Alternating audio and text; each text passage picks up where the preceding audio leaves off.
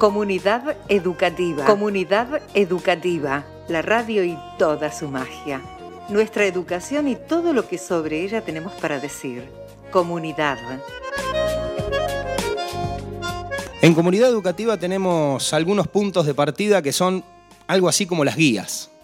Las referencias a partir de las que podemos aunar criterios, trabajar sobre lo que pretendemos poner en discusión y pensar tantas veces como sea necesario en la incorporación de las voces que nos pueden aclarar un poquito las cosas.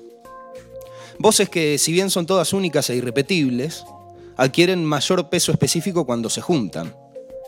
Y es entonces cuando, desde la reunión de diferentes criterios, podemos darle continuidad a aquello primero, a los puntos de partida, a nuestras guías.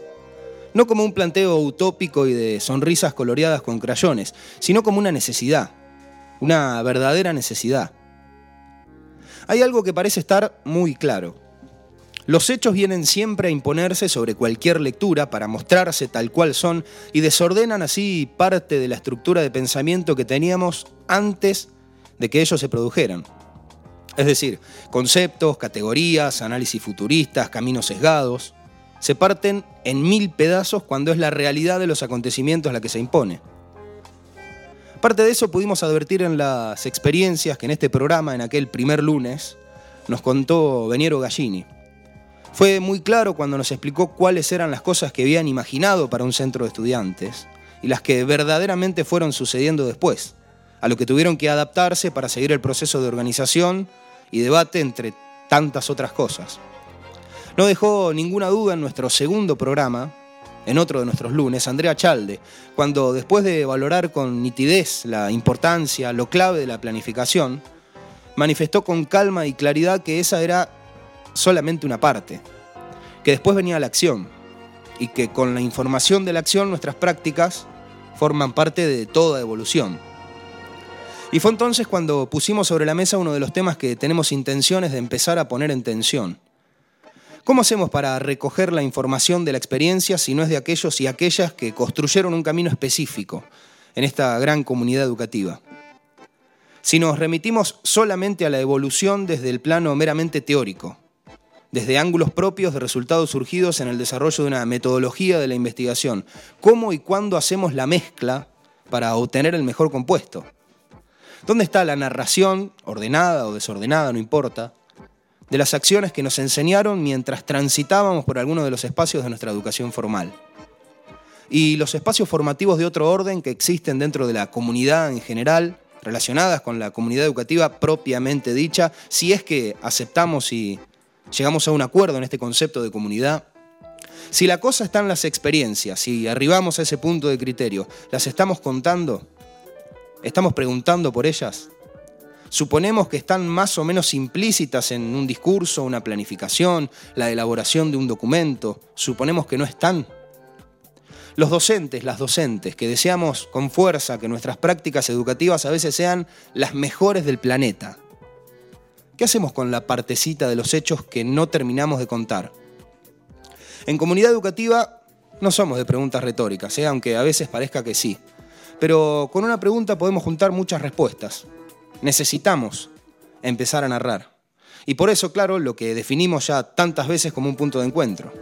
Necesitamos puntos de encuentro. Resulta valioso contar con una experiencia cotidiana para llevarla a nuestros análisis. Ya lo hicimos en alguna de nuestras presentaciones. Llevarlas a nuestras dudas. Días atrás, en diálogo con un gran amigo, se planteó la pregunta por las diferentes personas que para nosotros son las personas que de alguna manera charlaron, charlan o charlarán más o menos dentro de los márgenes de la comunidad educativa, que podían acercarse acá, a nuestro espacio de trabajo, a la productora 4KL, para charlar como venimos charlando hasta el momento. Y es algo que vamos a hacer, atendiendo las características de cada uno de los espacios en los que alguna vez anduvimos, en los que alguna vez aprendimos y enseñamos, aprendimos o enseñamos, vamos a hacer el intento de rastrear cuáles de todas esas instancias dejaron huella, cuáles son las que están y cuáles las que no. Y de qué manera también nuestros modos de vivir y pensar nuestras vidas, las propias, las individuales y las colectivas de la comunidad, también nos pueden ayudar a ser un poquito más y un poquito mejores. ¿Tendrá todo esto, por ejemplo, algo para decirnos la sociología? Hoy la trajimos a Comunidad Educativa. Programa 03 en marcha. Algo para decir, claro, pero por sobre todas las cosas, algo para escuchar.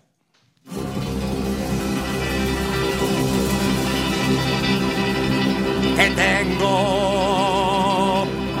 que comer.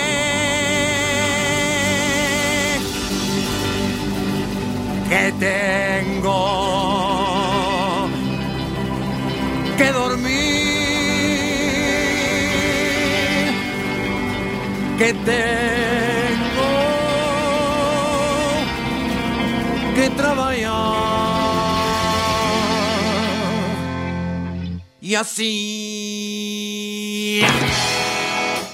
no puedo más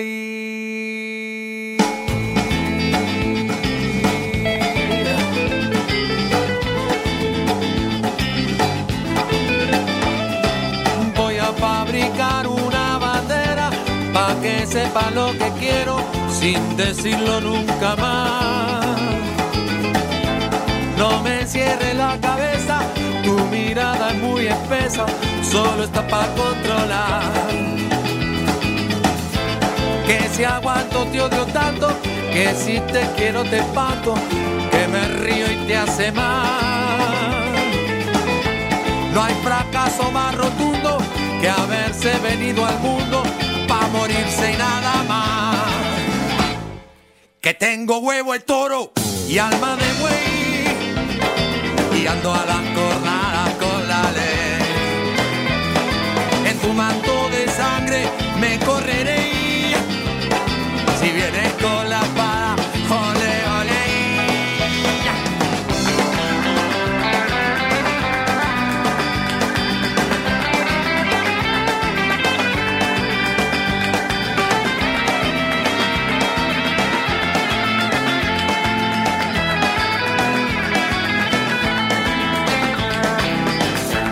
Llevo años esperando, a veces arrodillado, mendigando algo de amor. Te doy todo lo que tengo, lo que no es mío vendo, pa' pasar algo mejor.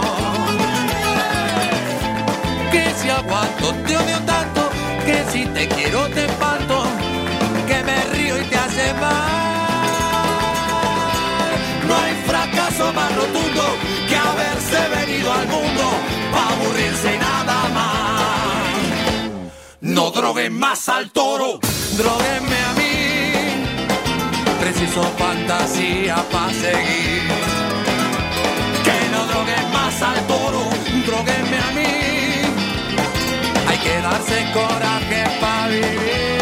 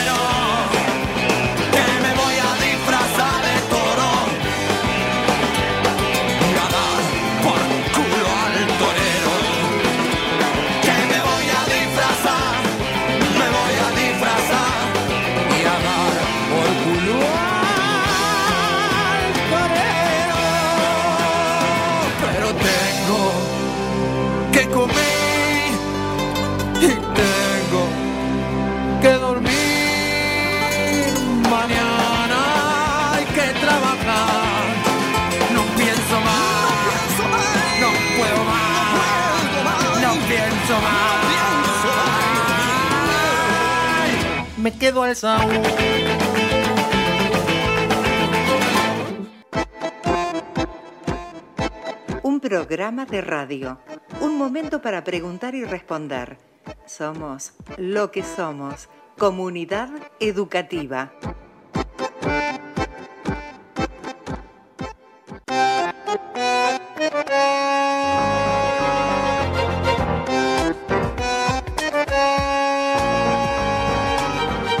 La del Toro es el tema musical que usamos como parte de la presentación de este programa número 13 en Comunidad Educativa.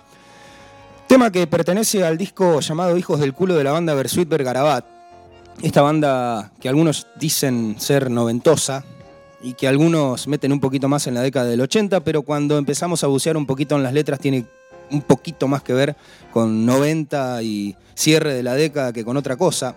Esta banda que dio sus primeros pasos en los últimos años de la década del 80, ya por el 88-89 fue cuando se formó definitivamente en Avellaneda.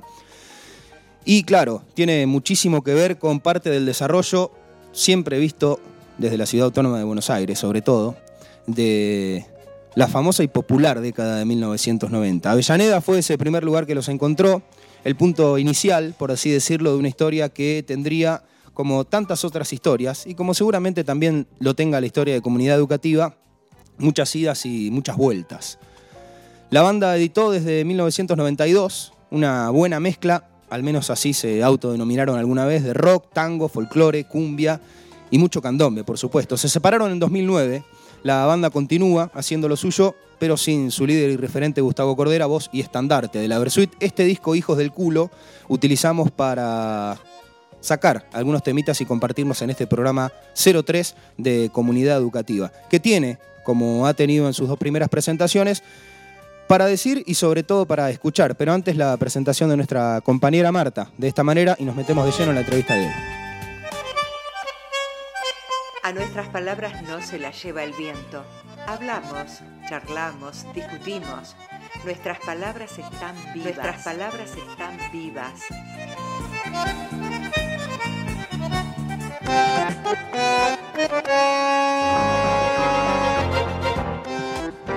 Estamos en www.4kl.com.ar y lo de siempre, pueden comunicarse para avisarnos que están de ese lado o simplemente para hacer alguna pregunta, para plantear algún interrogante, para opinar, para lo que quieran, al número de WhatsApp 2262 63 36 07 y después nos vamos a estar encontrando como lo hacemos habitualmente en las diferentes redes sociales de la productora 4KL, donde siempre eh, subimos nuestros programas, donde están subidos también el resto de los programas que lentamente van subiéndose al carro de la programación de esta productora que como siempre digo, viene trabajando hace mucho tiempo y seguro va a estar durante mucho tiempo más. Estamos con Sergio Gallita Gale y también con Augusto Mónaco en el vivo, que es la parte más linda.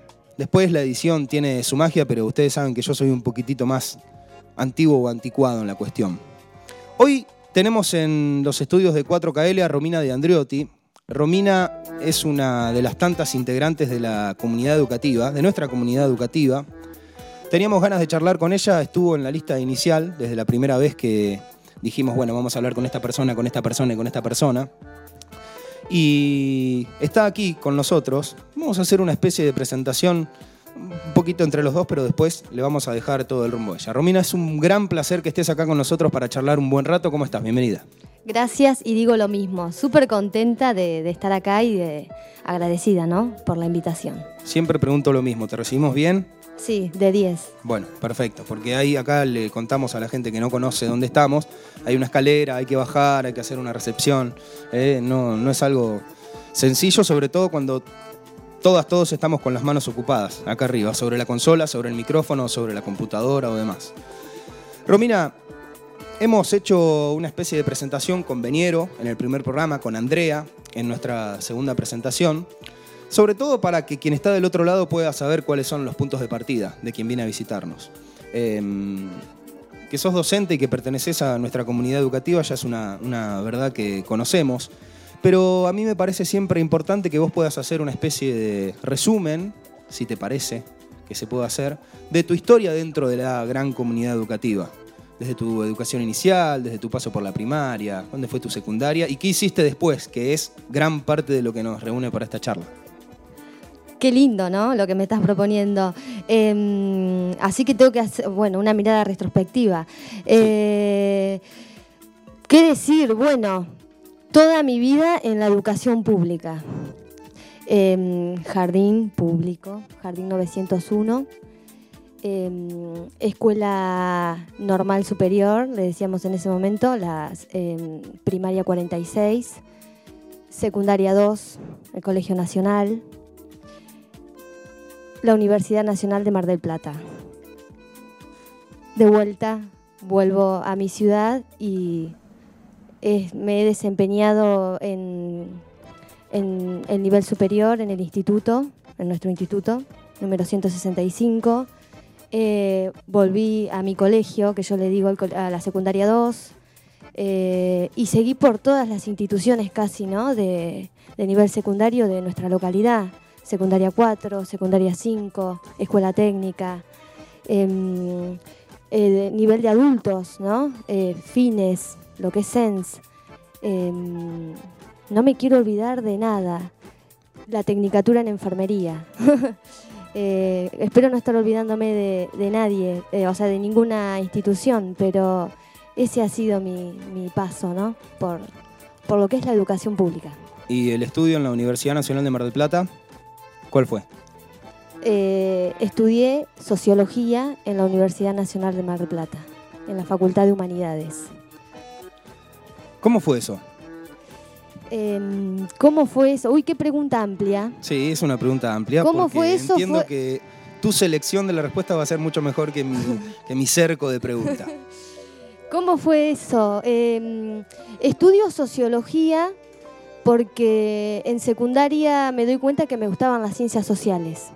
Em, a decir verdad, yo no era buena alumna. y bueno, siempre tuve una afinidad por las ciencias sociales, ¿no?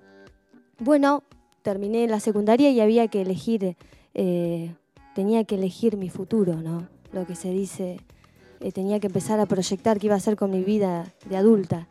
Y mm, bueno, em, siempre tuve estos intereses, ¿no?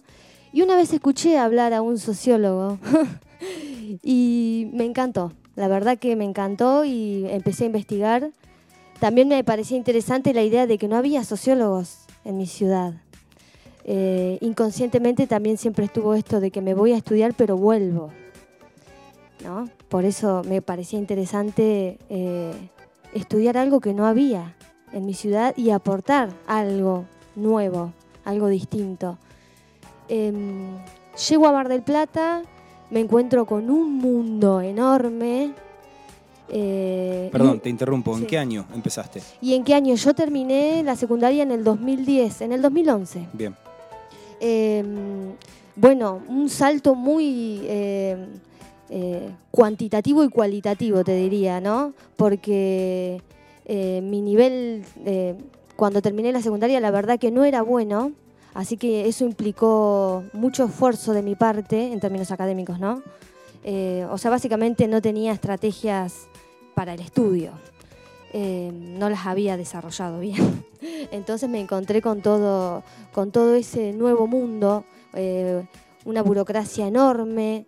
Eh, así que bueno, fueron muchos los costos que tuve que pagar para adaptarme a ese mundo, porque la verdad es que yo no tenía esas herramientas. Entonces hizo que eso sea eh, costos, para utilizar una palabra correcta. Em, y después me encontré con cosas hermosas con cosas hermosas me encontré. Em, esto del conocimiento me abrió, bueno, nuevas puertas, em, me llevó a un desarrollo personal, bueno, eh, que siempre voy a estar agradecida, por supuesto, porque en definitiva el conocimiento, al menos eh, a mí me ayudó a eso, a, un desarrollo personal.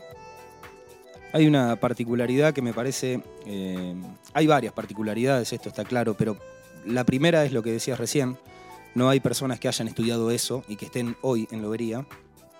Después tenemos que ver cuáles son las herramientas que aprovechamos de toda esa cuestión y cuáles son las que por ahí, no sé si es por desinterés o por no saberlo o por no sentarse a charlar muchas veces, eh, no prestamos la suficiente atención.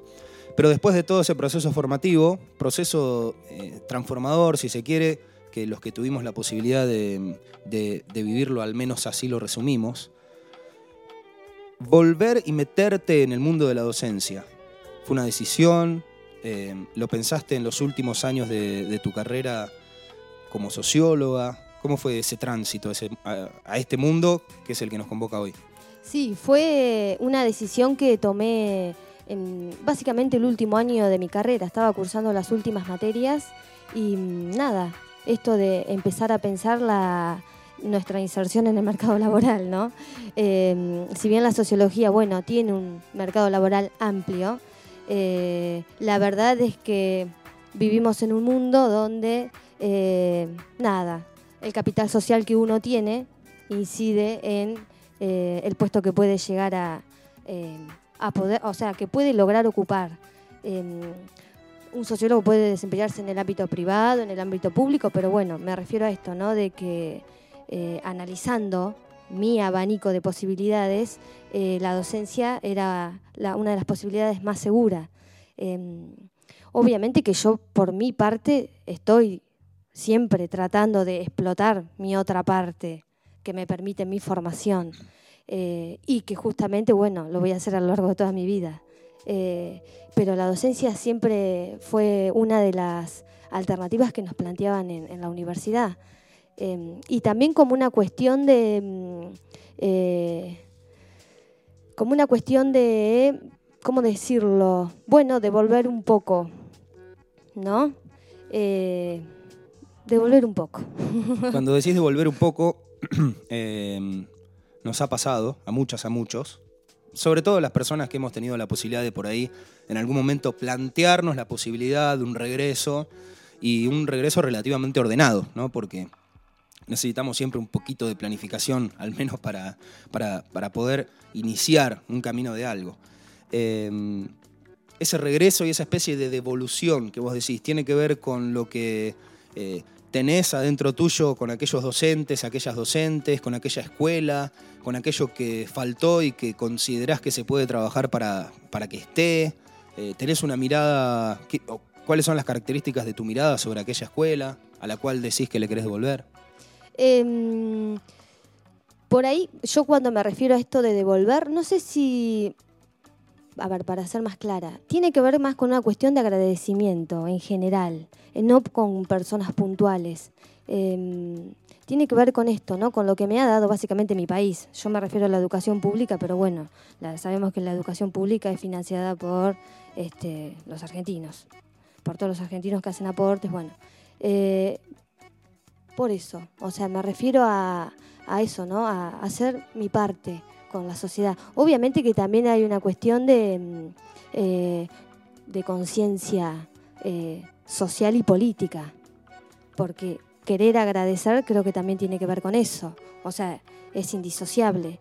Eh, pero bueno, tiene que ver con eso, con que amo a mi país, básicamente. Y bueno, justamente quiero hacer mi parte ¿Con qué te encontraste en ese regreso? Si es que recordás parte de eso. ¿Cuándo regresaste y empezaste a meterte en el mundo de la docencia? Eh, y mira, a ver, vamos a sacar la cuenta. Yo arranqué a trabajar a los 21 años en la docencia. Eh, terminé mi cursada y me vine a vivir a Lobería eh, y tengo hace seis años atrás.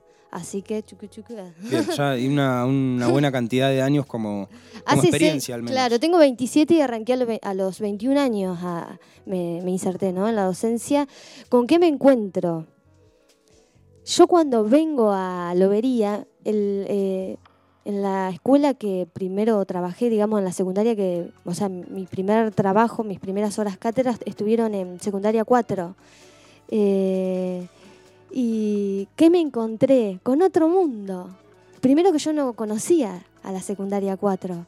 Y después pasaba de que yo venía con otro ritmo, el de la universidad. Eh, de que para, o sea, para desarrollar una idea, viste que el mundo de la universidad estás horas haciendo una explicación, una argumentación. Bueno, yo venía con ese chip. Llego a la secundaria eh, a secundaria 4 y era otro mundo. Eh, así que bueno, fue como empezar a ajustarme, obvio. Que yo lo entendía, que yo me iba a tener que empezar a ajustar. No iba a poder venir con ideas tan abstractas para desarrollar una clase porque eh, ni mis amigos, o sea, me, me escucharían, ¿no? Entonces, para, para hacer las cosas bien por ahí, para hacer algo atractivo, entendía que me tenía que regular. Y con lo que me encontré con que me tenía que regular más todavía, porque eh, era otro ritmo, es lógico, era lógico, ¿no? Em, o sea, naturalmente sucede eso. Y durante todos estos años estuviste trabajando ahí y este año ¿Sabes que se viene o todavía no lo tenés imaginado? Eh, no sé, bueno, sigo en secundaria 2, eh, bueno, no sé, no sé qué va a pasar, pero bueno, sigo en la docencia. Estamos a punto de cerrar la primera parte de nuestra charla con Romina de Androtti, que se acercó muy amablemente hasta la productora 4KL eh, para compartir un ratito. Estamos cerca de las 20.30 de este lunes bastante frío y ventoso en Lobería, de los que me gustan a mí, igualmente, tengo que decirlo. Em, Después nos vamos a, meter para tratar de, profundizar un poquito más si se quiere, pero no hemos charlado demasiado de la coyuntura en, nuestros dos primeros programas. Le escapamos mucho a la noticia, aunque ya vamos a hacer alguna, alguna especie de resumen y nos vamos a encontrar con eso para charlar con quienes están de cerca persiguiendo esas cuestiones. Pero, ¿cómo te tocó la pandemia en el costado docente? en esto de la virtualidad, de ir o no ir, de los actos públicos, del vínculo con la otra persona que a veces no fue. Durante la pandemia sufrí. Yo, si lo tengo que resumir en una palabra, en mi caso personal fue sufrir, la pasé mal. La pasé mal porque como docente extrañas el contacto con, los estudiantes. Eh, bueno, creo que hay un consenso de que la presencialidad, o sea, eh, o sea, no se negocia, ¿no? Para, el proceso de aprendizaje. Eh, bueno, y yo creo que me pasó lo que le pasó a la mayoría de los docentes, esto de, tener que adaptarte, eh, la incertidumbre permanente, em, nada, esto de perder también el lazo con, con los alumnos, no conocerlos. Eh, perdí un montón de cosas, ¿no? Que, bueno, la presencialidad justamente te ofrece el contacto con el otro. Em, la pasé mal. como resumen, como resumen. Estamos en www.4kl.com.ar. Nuestra vía de comunicación es el WhatsApp 2262 63 36 07 para que puedan enviarnos lo que ustedes deseen enviarnos. ¿eh? Un comentario, una opinión, un pedido, una pregunta o lo que fuera. Estamos charlando con Romina de Androtti y tenemos Cosas imposibles, uno de los temas que nos pidió la entrevistada de hoy. Vamos con eso.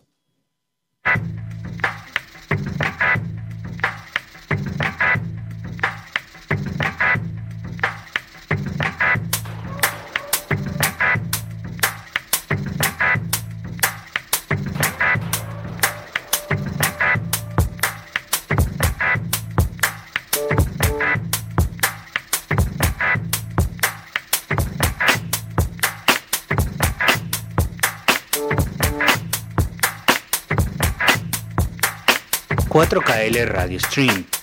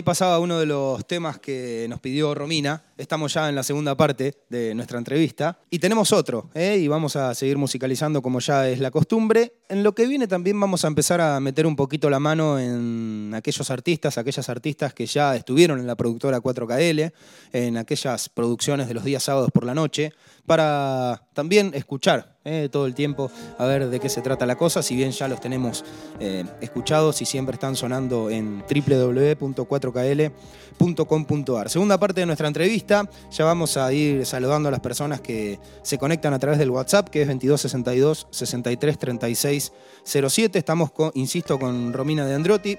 Hicimos ya una especie de presentación eh, y dijimos de alguna manera que la parte que nos convoca es esa parte de la formación que vino después de la escuela secundaria, eh, que es tan atractiva para, para, charlar y para volcarla, lo que podemos volcarla dentro de nuestra, de nuestra comunidad educativa.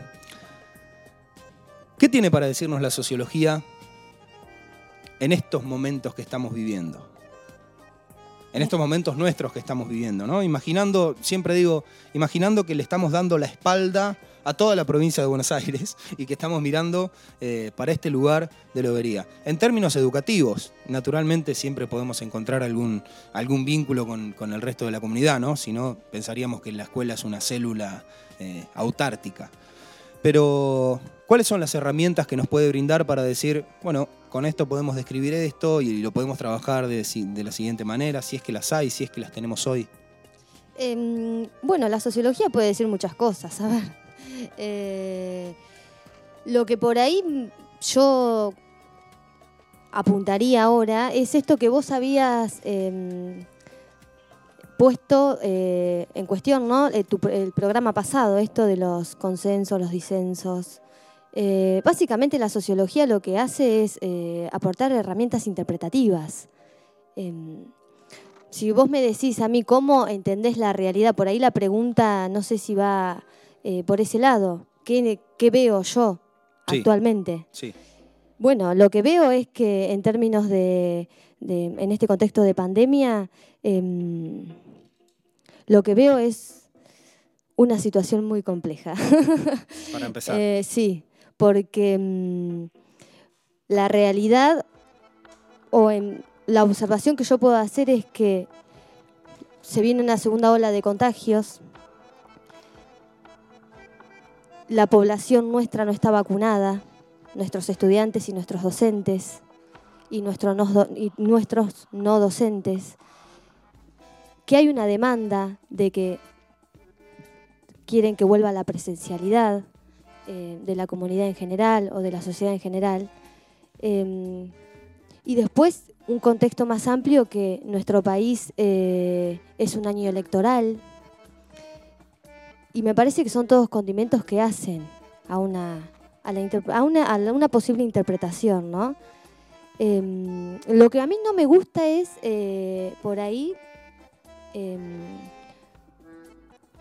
hablar de verdades, porque no hay, no existen las verdades, lo que existe son interpretaciones. Por eso yo por ahí eh, te planteo estos, estas cuestiones, ¿no? Eh, lo que yo veo es eso, simplemente, que hay una demanda para que vuelva la presencialidad de parte de algunas familias, porque habría que ver si todas las familias quieren enviar a sus hijos a las escuelas, habría que ver si todos los docentes quieren volver a la presencialidad. Em, la realidad es que si bien la vacuna está y hay una política sanitaria para, llegar a toda la población, la realidad es que, al menos en nuestra localidad, eso no ha sucedido. Eh, en nuestra población que estamos hablando ahora, que nos corresponde a nosotros, ¿no? De la comunidad educativa. Em, y esos son los condimentos. Después cada cual sacará sus conclusiones. Em, ya te digo, yo hago esa lectura. Y hacia adentro de esa comunidad educativa, yo siempre digo esto del consenso y el disenso que planteamos con el filósofo Alberto Vuela en la presentación del programa número 2 y que incluso pudimos charlar, charlarlo con Andrea Chalde, eh, intentamos plantearlo en el hecho de que vemos desde comunidad educativa que una especie de pérdida, esto es una lectura muy particular, ¿eh? Eh, una especie de pérdida del debate que hace a lo político y a la política en términos de lo público. Entonces, em, yo me creo en mi red social y expreso determinadas cosas. El que más o menos tiene cierto ligazón con ese costado ideológico, posicionamiento ante la vida, eh, me hace una caricia en la espalda. El que no se va, y tenemos una, una, cámara de eco, entonces yo digo blanco y otro por otro lado dice negro. Y ahora cuando nos reunimos lo tenemos que hacer a través de una pantalla, en la que a veces parece que estamos más frente a una cámara de televisión que a una pantalla, porque hasta tenemos que construir discursos de manera distinta, porque ni siquiera hay olor en esos lugares, ni siquiera hay una ocupación de espacios. Em, entonces, hacia adentro de ese lugar, ¿vos cómo ves la cuestión del diálogo? ¿Hay espacios de diálogo? ¿Hay cosas que suceden y que no las charlamos? ¿Hay cosas que por categorizarlas de determinada manera las dejamos ahí, son así, listo, ¿para qué las vamos a charlar? ¿Hacia adentro de la comunidad educativa o crees que todo marcha sobre rieles? No, lo que me parece es que esto que planteabas vos de que por ahí eh, lo que sucede es que ante la opinión disidente hacemos, eh, digamos, la eclipsamos, como que no queremos verla o directamente la evitamos, creo que es algo que ha sucedido siempre. Em, y también como que es una estrategia de sobrevivencia de, los seres humanos, ¿no? Eh, lo que me parece necesario, obvio, escuchar y ver lo que, o sea, considerar la opinión del otro, em, más nosotros en el ambiente que estamos. Em, y después, por otra parte, lo que sucede en, en nuestra comunidad educativa eh, es un poco lo que sucede en toda la sociedad. Eh, la realidad es que yo no sé si hay espacios eh, de debate. El aula podría ser uno de esos. Ahora lo perdimos. Em, no, al menos yo no veo que existan esos espacios de debates. Lo que sí puede haber alguna apertura de algún equipo directivo eh, ante ciertas cuestiones puntuales, que se llama a un eh, a, a ver la opinión de los profesores, pero creo que no es la regla. Pero también tiene que ver con la estructura, ¿no? Jerárquica. Em, creo que tiene que ver con eso. Em, bueno, de última, esto que estás planteando está bueno para construirlo justamente, ¿no? Ya que lo reconocemos que falta, o al menos lo reconozco yo, me hago cargo de esto que estoy diciendo. Eh, bueno, habría que construir esos espacios de debate para los docentes. Lo que, bueno, después puede suceder por fuera de lo que son las instituciones escolares o educativas, están los gremios. Por ahí habrá docentes que hacen catarsis, digamos, por ahí. Eh, y debaten y discuten ideas, ¿no? Pero me parece que al interior eh, no. Y justamente esta pandemia eso lo puso en evidencia. Em, incluso en lo que son las jornadas institucionales, eh, por ahí mm, muchos docentes se ahorran de dar su punto de vista porque como que hay un nada, un, un desconcierto, ¿no? ¿Para qué voy a dar mi punto de vista si si al final no pasa nada con eso. Claro. claro. ¿Y hay sesgos en eso que vos puedas, em, digamos, temas que parece que no se plantean porque son los temas disparadores de debates y, posiciones antagónicas, que me parece que es la parte más rica, eh, digamos, cuando tenemos que defender una postura o cuando tenemos que presentar una observación de las cosas, cuando aparece una mirada muy distinta, totalmente distinta, como que nuestros mecanismos para poder adaptar eso distinto y poder entrelazarlo y mezclarlo y volcar una nueva conclusión a partir de eso, nos hace trabajar muchísimo más. Y ahí, por ahí empezamos a registrar, ah, mira lo que me dice esta persona. No tiene absolutamente nada que ver con lo que yo estoy pensando sobre la cuestión, pero si nos sumamos capaz que le aportamos algo nuevo. Y hay situaciones em, que a veces me parece advertir como cierto sesgo, bueno, no, para de esto no hablemos porque sabemos que va a generar una controversia. Eh, y otra vez lo del consenso y lo del disenso, nos da la sensación de que aquello que va a presentar disidencia, eh, no, no porque nos hace mal. Y entonces vamos por el consenso y el consenso y el consenso y llega un momento en que las disidencias explotan y nos explotan en la cara y cuando somos docentes nos pueden explotar adentro de un aula. Y ahí es cuando viene lo que también mencionábamos en la presentación, que la realidad se impone y nos pega dos o tres cachetazos. El diálogo en los diferentes espacios que vos habitaste como docente, ¿es muy distinto el de la secundaria con el de superior, con el de la enfermería, con el de una ciencia social en la secundaria? ¿Es muy distinto? ¿Hay puntos centrales y específicos de los que se parte? ¿Hay tiempos diferentes? ¿Vos cómo lo viviste? Bueno, yo lo que puedo decir simplemente es que cada nivel, como cada institución, ¿no? Em, tiene mecanismos propios. Em, hay cosas que, eh, como no, si comparamos incluso secundaria con primaria, sabemos que son mundos completamente diferentes. Em, y esas diferencias se ven recrudecidas, por decirlo de alguna forma, de institución en institución, porque incluso entre instituciones del mismo nivel hay muchas diferencias. Entonces yo no me, o sea, no me animo y no estaría bien que yo haga alguna generalización, ¿no? Porque acá está la particularidad.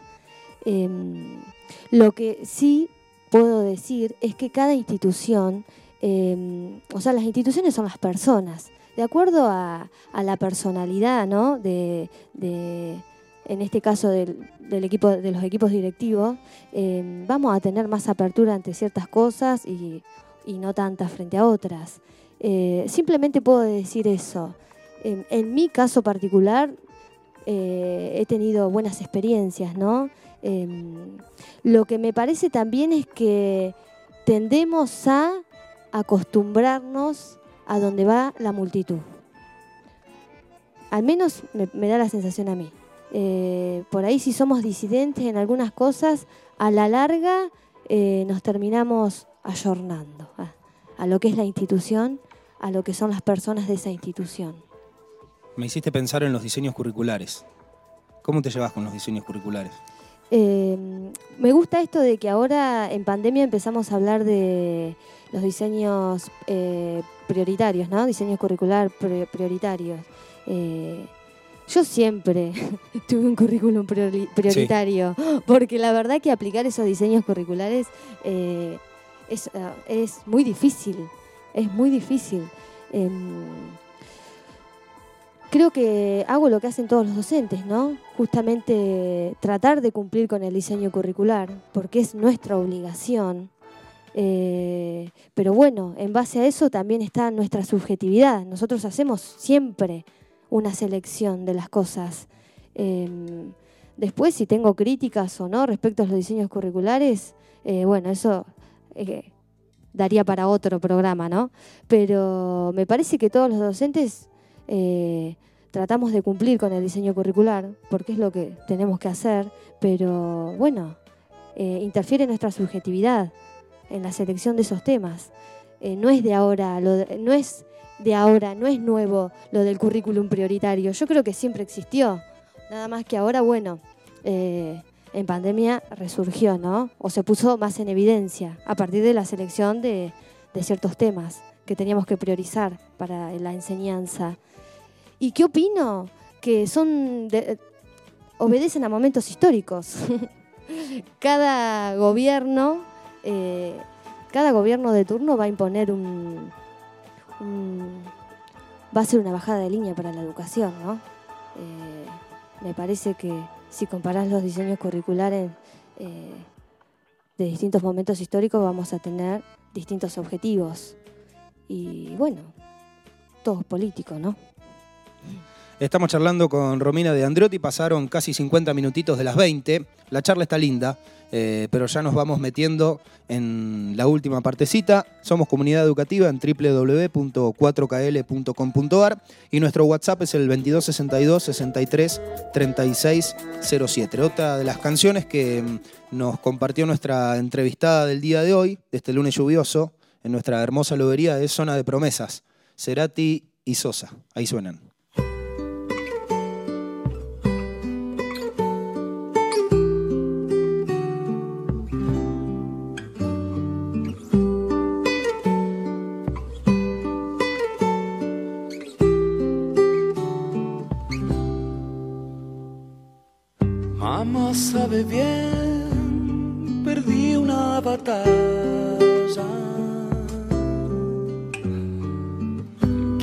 Regresar solo a besarla. No está mal ser mi dueño otra vez, ni temer que yo sangre y calme.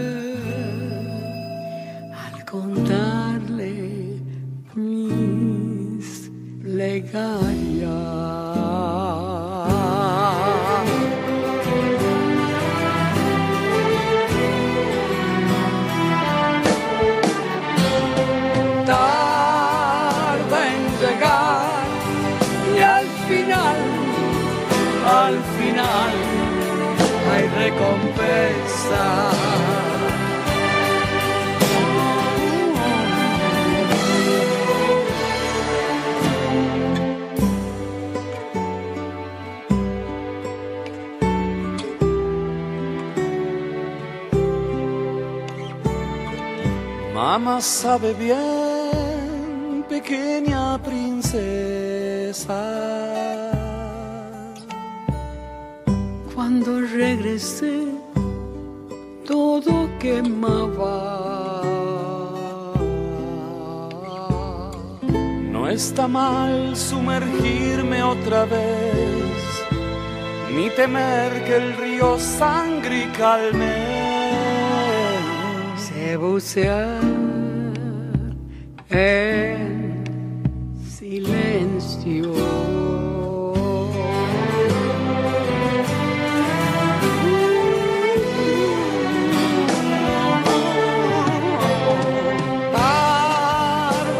Llegar y al final, y al final hay recompensa.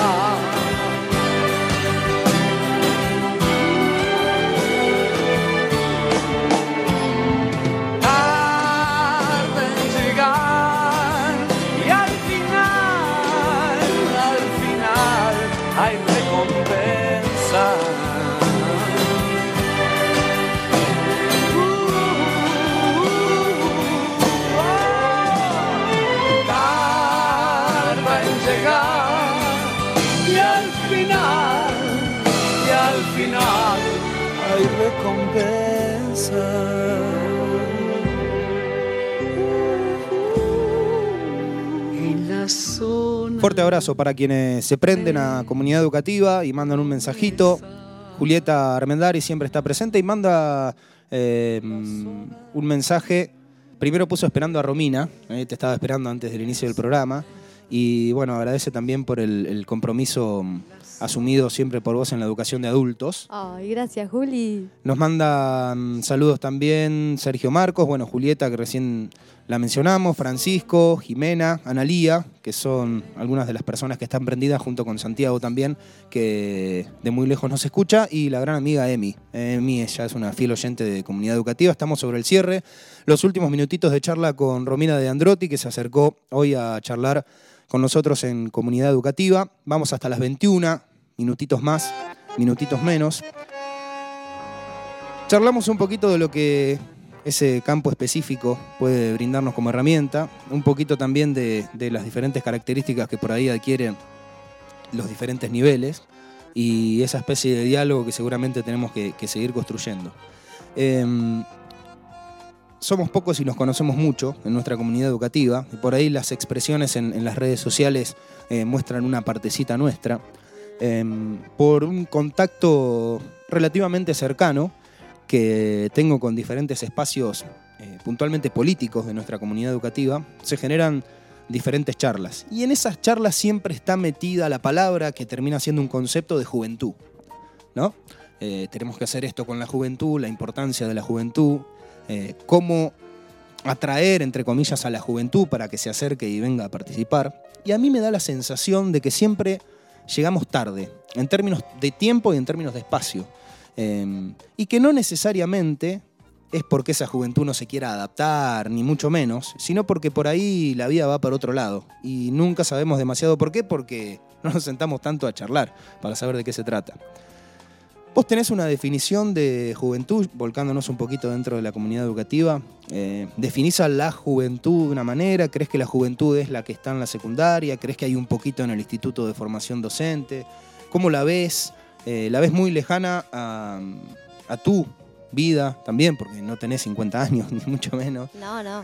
Em, eh, ¿Cómo ves esa parte? Cuando juventud, desarrolle sería el, bueno, punto. Juventudes hay que hablar de juventudes, porque mm, eh, no es lo mismo, a ver, para ser clara, eh, clases sociales, cultura, credo em, y un montón de cosas hacen que a una misma franja de edad, una franja etaria, eh, tenga muchas diferencias. Entonces no podemos hablar de la juventud como algo homogéneo porque bueno, hay un montón de variables que hacen que seamos, que nos diferenciemos, ¿no? Porque justamente en la sociedad que vivimos todo el tiempo em, eh, hay cosas que nos diferencian, ¿no? Condiciones que hacen que, que seamos diferentes. Entonces hay que hablar de juventudes. Ni hablar si tenemos en cuenta ahora toda esta cuestión de que se ha puesto en debate del género. Eh, así que a mí me gusta hablar de juventudes, y no es lo mismo las juventudes de Lobería que las juventudes del conurbano bonaerense, eh, por eso me gusta más eso, ¿no? Eh, ese concepto. Sí, yo soy joven, por eso no me gusta hablar tampoco de los jóvenes, porque la verdad que yo me siento joven. si hablamos de las personas que están en el sistema educativo, me gusta hablar de los estudiantes. Em, ¿Cómo los veo? difícil, difícil de definir, porque mm, lo que pienso es que, mm, a, los a, las juventudes, ¿no? digamos, siempre se los estigmatizó a lo largo de la historia. Em, siempre se los asoció con, significados y eh, valoraciones. Eh, negativas, casi como el problema de la sociedad. Si miramos en retrospectiva nuestra historia es como se los asociaba con la rebeldía, con la transgresión, eh, con la transgresión de las normas, ¿no? Em, con la vagancia. Eh, y creo que hoy se hace exactamente lo mismo. Por ahí adquiere otras formas, pero es siempre lo mismo. Es como el chivo expiatorio de nuestra sociedad. Em, lo que me parece es que hay que acercarse. Hay que acercarse y tratar de entender el código en el que ellos hablan. ¿Sí? En el, código en el que hablamos, ah, porque me incluyo, ya te digo. Em, porque a mí me pasaba de que cuando yo estaba en la escuela por ahí me, sucedía eso, nadie se me acercaba realmente con la mirada comprensiva que vos necesitas en ese momento. Y bueno, por ahí creo que lo que hay que hacer es eso, acercarse con la mirada comprensiva para ver qué quieren, si es que quieren algo, porque por ahí vamos también con esa postura paternal y no necesariamente quizás sea eso, ¿no? Lo que ellos demandan. Eh, pero bueno, por ahí dejar en claro esto de que siempre ha sido la juventud el chivo expiatorio de nuestras sociedades. Siempre se les echó la culpa de algo. Eh, en los 70, bueno, por toda la cuestión política, en los 90 por eh, esto de, no hay futuro. Hoy en día, bueno, se lo relaciona con un montón de cuestiones como la, o sea, la drogadicción, bueno, hay miles de cosas que se pueden analizar. Pero me parece que lo que hay que hacer es eh, acercarse con una mirada comprensiva. Y sí, nosotros estamos con ellos en, en las escuelas. Son jóvenes, son las juventudes. Pero no es lo mismo los jóvenes de secundaria 2 que los jóvenes de Tamangueyú, que los jóvenes de técnica, que los jóvenes de secundaria 5 y así, que los jóvenes de eh, el colegio parroquial, ¿no? Por eso hay que hablar de juventudes eh, y entender eh, la particularidad de los jóvenes con los que nosotros tratamos. No podemos aplicar las mismas cosas para todos, las mismas estrategias didácticas, digamos, ¿no? Hablando en el contexto de la escuela. Hay que ayornarse. Para ser más simple, hay que ayornarse a nuestro público cuando estamos en el aula. Y bueno, nuestro público son los jóvenes. Bueno, en este caso nuestro, ¿no? Después las maestras de primaria, sus públicos son los niños, que también hay que hablar de las de, eh, no de la niñez, sino de las niñeces. Eh, pero me parece que es eso, tratar de comprender, simplemente, comprender. ¿Qué tiene que hacer o para hacer la escuela, según tu mirada y como parte de nuestro cierre ya en comunidad educativa, de acá en adelante? ¿Qué le queda por hacer a la escuela en esa, en esa visión que intentamos describir, en esto de la, dificultad de la proyección, en esto de todavía cierta carencia de diálogo, en esto de una presencia fuerte de buscar consenso, buscar consenso y abandonar por ahí el disenso que nos permite tener otra cosita. ¿Qué le queda por hacer a la escuela? Digo en general, ¿no? Atendiendo que después cada cual tendrá su particularidad. Me parece que, mm, bueno, esto lo, dicen un montón de intelectuales, esto de que la escuela se tiene que eh, acoplar a los cambios que se dan en la sociedad, a los cambios en las familias, a los cambios en el mercado de trabajo, eh, a los mercados en las formas de a los cambios en las formas de consumo de las personas. Vivimos en una sociedad de consumo. Eh, bueno, la escuela también tiene que entender eso, esos códigos. Em, la pandemia obligó también a que vayamos de manera eh, eh, como que nos tengamos que amoldar, digamos, al uso de las tecnologías. Eh, que la verdad es que no se estaba dando. Si bien siempre había como una cosa de las nuevas tecnologías que había que utilizarlas. Y la palabra nuevas tecnologías, no, eso ya no podemos, ni siquiera podemos utilizarlas. Bueno, eh, la pandemia obligó a que tengamos que utilizar estas herramientas de la nueva era digital. Eh, creo que la escuela tiene que ir por ese camino que ya lo arrancó hace mucho tiempo.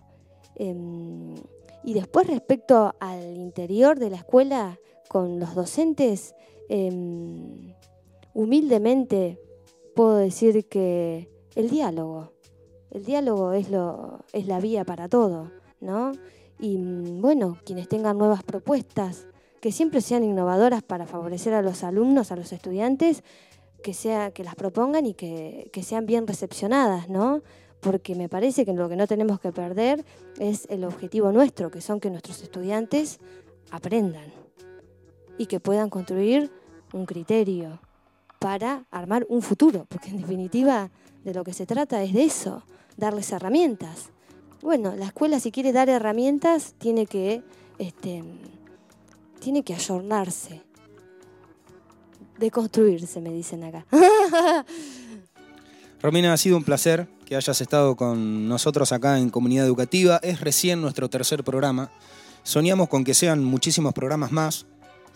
y soñamos también con ir sumando todas las voces Y cuando decimos todas las voces, hacemos referencia a una persona que estudió en el Colegio Nacional y que estudió en Mar del Plata y que volvió y que es docente, a una persona que estudió Derecho y que dio clases de historia, porque sucede muchísimo, a una persona que estudió para ser contadora y da clases eh, relacionadas con la contabilidad en diferentes espacios.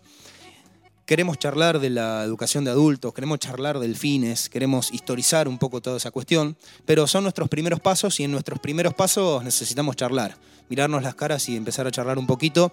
Y bueno, para nosotros es muy valioso que hayas estado acá y ya te tenemos como integrante de comunidad educativa para que nos tires dudas, para que nos tires recomendaciones y para que formes parte de todo lo que se viene de acá en adelante. Como los simuladores, viste que trabajaban, hacían un trabajito y después tenías que estar. Bueno, esto es algo más o menos parecido. Te agradecemos mucho de verdad por haber venido. No, gracias a ustedes y bueno, ojalá que, que haya servido, ¿no? Esto que, haber hecho algún aporte a, toda, a todas estas cuestiones que vos planteabas, que, eso es lo interesante, ¿no? Aportar algo, dejar algo para que mm, el futuro siempre sea mejor.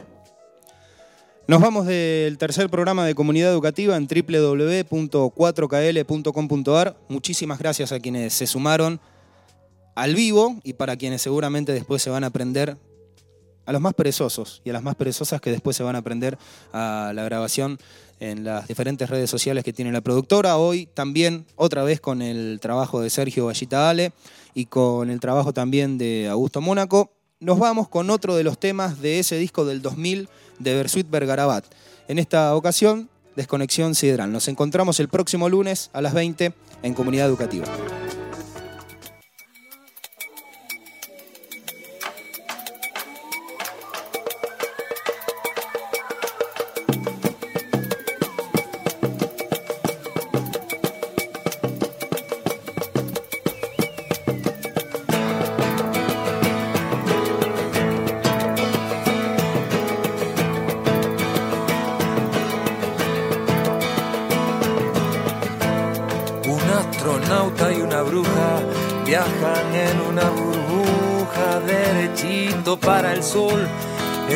Fuego que creció. Si se calienta el detergente y revienta eso que sienten, pueden perder el control y también la conexión, certidumbre o ilusión, epidérmica ficción.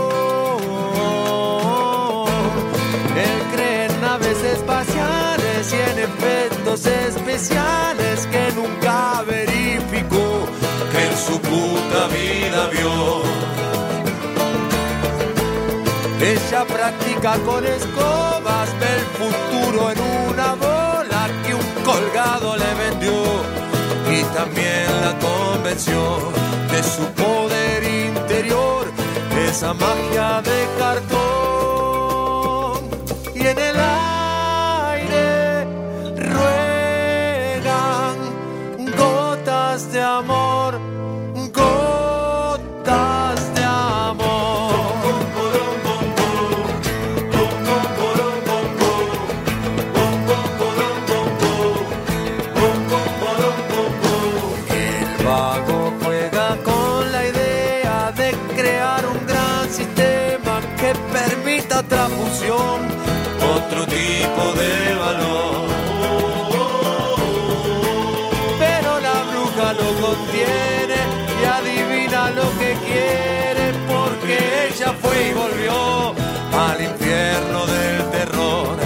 ese mundo tan glotón que te come el corazón.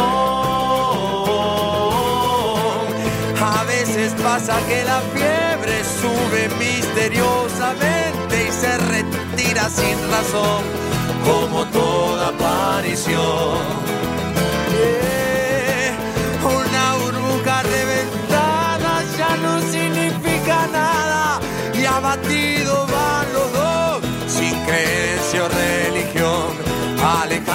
del sol en opuesta dirección.